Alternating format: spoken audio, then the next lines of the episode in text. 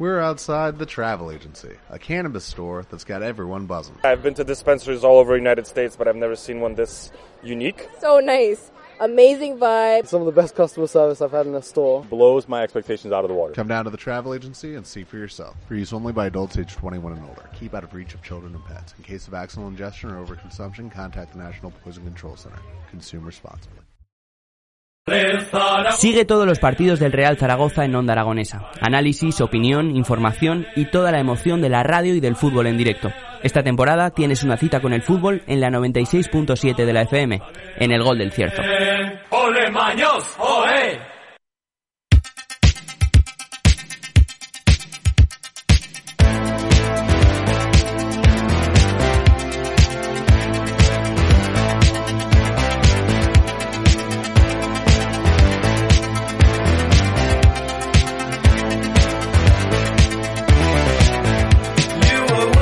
Pues son las 10 y 33 minutos de la mañana y nosotros arrancamos las mañanas de Onda Aragonesa desde el centro de la ciudad, desde el Centro Comercial Independencia El Caracol. Y lo hacemos de la mejor manera, porque con Pilar hemos estado hablando antes del Día Internacional del Guía de Turismo, una profesión vital en el sector turístico que promueve el potencial cultural, histórico y patrimonial de sitios de interés en varios países del mundo. Y por esa misma razón, en el día de hoy vamos a hablar con María Jesús Cinto, guía de Zaragoza Turismo. María Jesús, muy buenos días. Hola, buenos días. Bueno, cuéntanos sobre esta efeméride de hoy que se celebra el Día Internacional del Guía de Turismo. Sí, pues bueno, ya sabemos que prácticamente todos tenemos un día internacional, ¿verdad?, al cabo del año. Y hoy es el Día Internacional de los Guías de Turismo. Hace ya bastantes años que se celebra, hace más de 30 años, y eh, se comenzó a celebrar con eh, la creación de la Federación Mundial de Guías de Turismo, que se celebró en 1990. O sea que desde entonces pues se decidió que hoy, 21 de febrero, era nuestro Día Internacional. ¿Hay alguna manera de celebrar este Día Internacional del Guía de Turismo? Bueno, eh, si no es eh, haciendo una visita turística hoy, porque claro, es un día laborable y está, está un poco difícil para la mayoría de las personas, sí que hoy pueden apuntarse a alguna visita turística, como las que organizamos desde Zaragoza Turismo para los sábados y los domingos, que se puedan acercar todos los que tengan interés. Mm. Cuéntanos, María Jesús, ¿qué hace falta para ser guía turístico?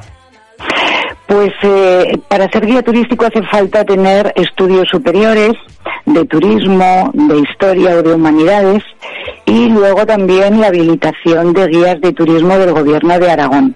Es una habilitación que se puede adquirir pues presentándote a los exámenes que van eh, convocando eh, cada cierto tiempo y ya con esa habilitación puedes eh, desarrollar tu trabajo. Pero también hace falta por parte de los guías una preparación constante, o sea, no se acaba, te dan la habilitación y ya está. Hay que estar constantemente, como en tantas otras profesiones, pues reciclándote, empapándote de, de todo lo que va saliendo nuevo para poder transmitirlo a los turistas. Oye, María Jesús, quiero que me cuentes un poquito simplemente sobre esa habilitación, que es un pequeño examen donde os llevan por Zaragoza y os dicen, explícame esto, o cómo funciona. No, no, no, son unas pruebas, son exámenes. Sí, se parece más como, como una oposición, podemos Vale. decir, ¿no?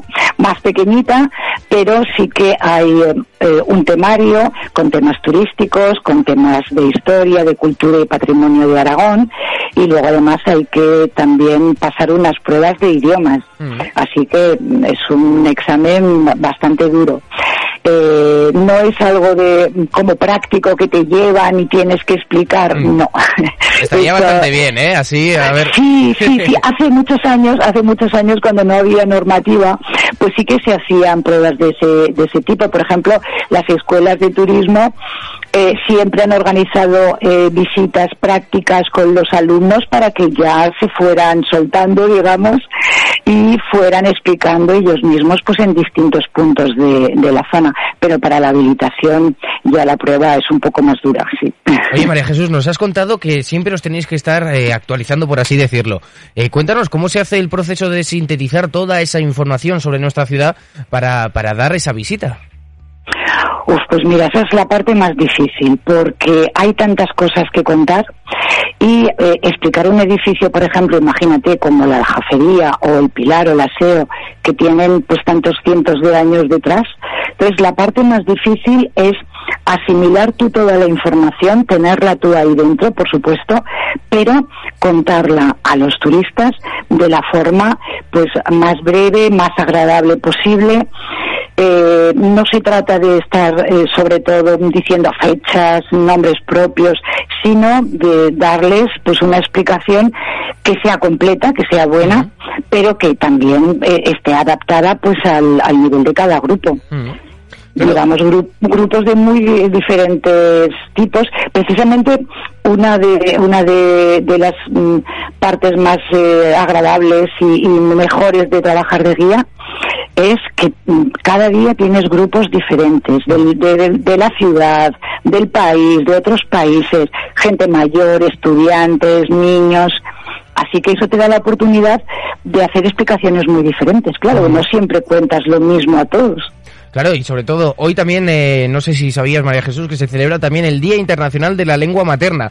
Y yo creo que en, este caso, eh, también, María Jesús, eh, podemos celebrarlo, porque claro, vosotros, María Jesús, ¿tú cuántos idiomas hablas? No, no, no, yo no soy un buen ejemplo porque yo llevo muchos años trabajando, entonces yo solamente hago visitas en español, no me atrevo a hacerlas eh, en otro idioma.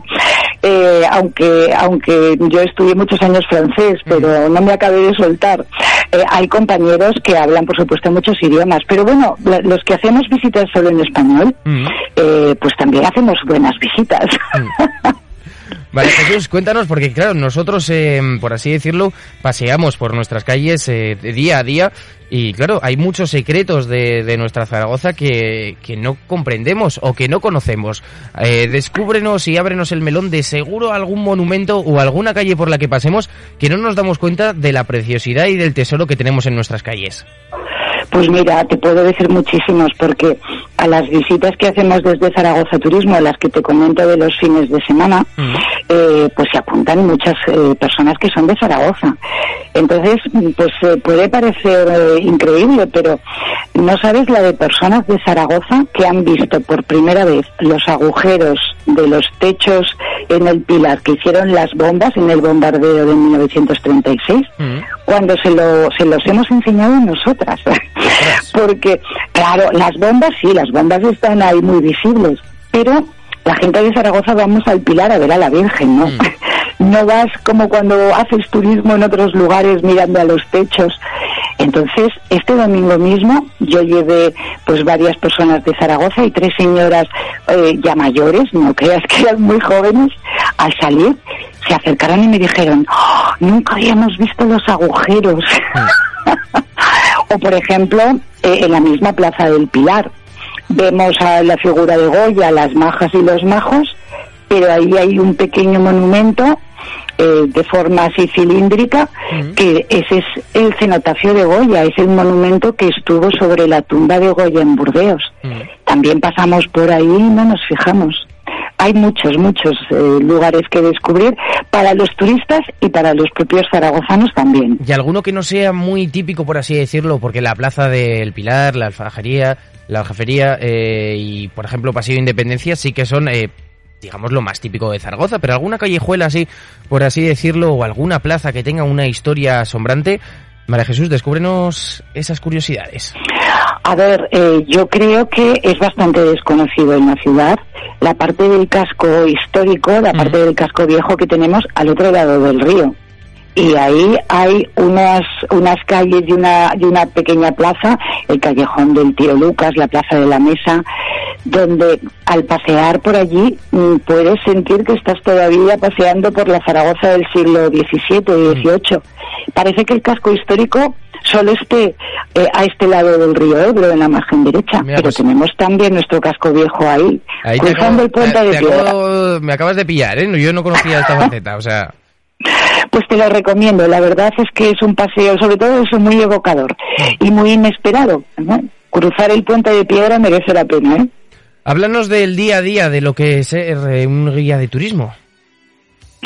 Pues eh, en nuestra profesión, sobre todo, eh, el día a día eh, es bastante, bastante inesperado. Quiero Mm. decir que tienes que estar preparada para eh, cualquier novedad.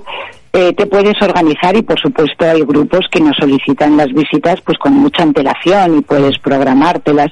Pero siempre surgen pues cambios en algunas visitas que nos habían solicitado o eh, incluso de un día para otro un grupo te llama pidiéndote visitas. Entonces es una profesión en la que tienes que estar constantemente pendiente y constantemente en tensión porque no permite que, que puedas programarte como, como en otros trabajos.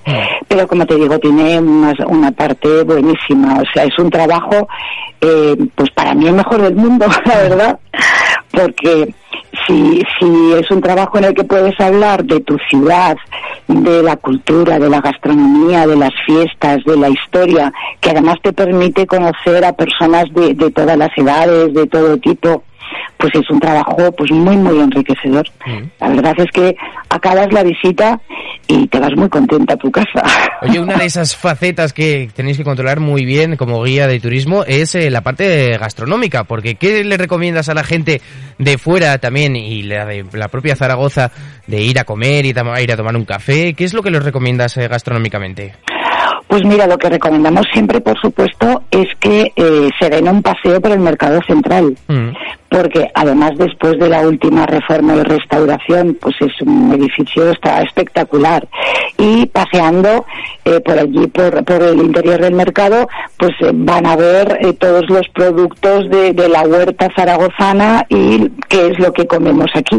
Yo creo que en todas las ciudades el, el mercado principal de la ciudad es una visita obligatoria. Y luego, por supuesto, todas las zonas de tapas que hay algunas más famosas que otras, pero eh, Zaragoza es una ciudad en la que se tapea maravillosamente. ¿Sabes? Hay, hay algo que les sorprende. Por ejemplo, no saben que la primera ciudad en España que organizó un concurso de tapas fue la nuestra, fue Zaragoza. ¿Correcto? Mm, Hace ya muchos años. Luego les fueron siguiendo otras ciudades. Y eh, ya sabes que ahora, ya lleva unos años, que hay un concurso nacional oficial de tapas Mm. Que por cierto, la tapa ganadora este año ha sido de un establecimiento zaragozano. Claro, todo eso se lo contamos a los turistas, lo destacamos para que vean el nivel. Zaragoza fuera no tiene tanta fama como algunos otros lugares para el tapeo, pero la gente que viene aquí se va encantada y de hecho lo recomienda, por supuesto, y vienen familiares y amigos. Bueno, pues eh, María Jesús, muchísimas gracias por acompañarnos en esta mañana de hoy y por explicarnos este Día Internacional del Guía de Turismo. Nada, encantada de estar con vosotros y muchas gracias por acordaros de las guías turísticas.